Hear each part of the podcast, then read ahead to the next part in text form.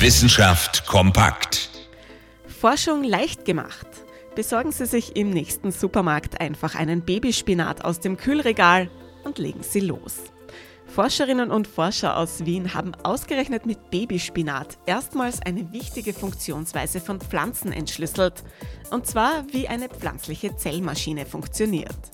Ein Komplex aus Eiweißstoffen sorgt in den Zellen dafür, dass defekte Proteine zerlegt werden.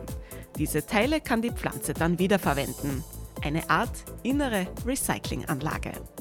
Um diese Vorgänge zu untersuchen, wollten die Wiener Forscherinnen eine Modellpflanze namens Arabidopsis hernehmen. Aber Arabidopsis eignet sich für diese komplexe Analyse nicht. Die naheliegende Alternative? Babyspinat aus dem Supermarkt. Aber leider, um selbst die pflanzliche Recyclinganlage kennenzulernen, brauchen Sie nicht nur alle Babyspinatpackungen, die der Supermarkt Ihrer Wahl gerade lagernd hat, sondern auch noch ein richtig gutes Labor. Interessante Themen aus Naturwissenschaft und Technik.